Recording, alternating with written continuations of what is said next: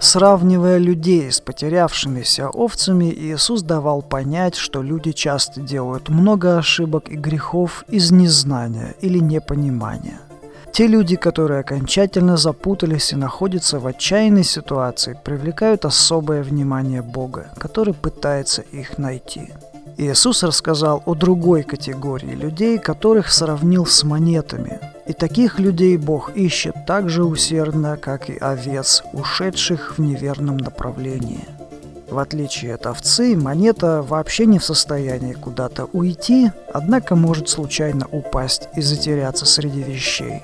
Какая женщина имеет 10 драхм, и если потеряет одну драхму, не зажжет свечи и не станет мести комнату и искать тщательно, пока не найдет? А найдя, созовет подруг и соседок и скажет «Порадуйтесь со мною, я нашла потерянную драхму». Так говорю вам, бывает радость у ангелов Божиих и об одном грешнике кающемся. Каждый человек для Бога представляет ценность, как следует изучение Иисуса. И Бог не успокоится, пока не отыщет и не вернет на место потерявшихся людей.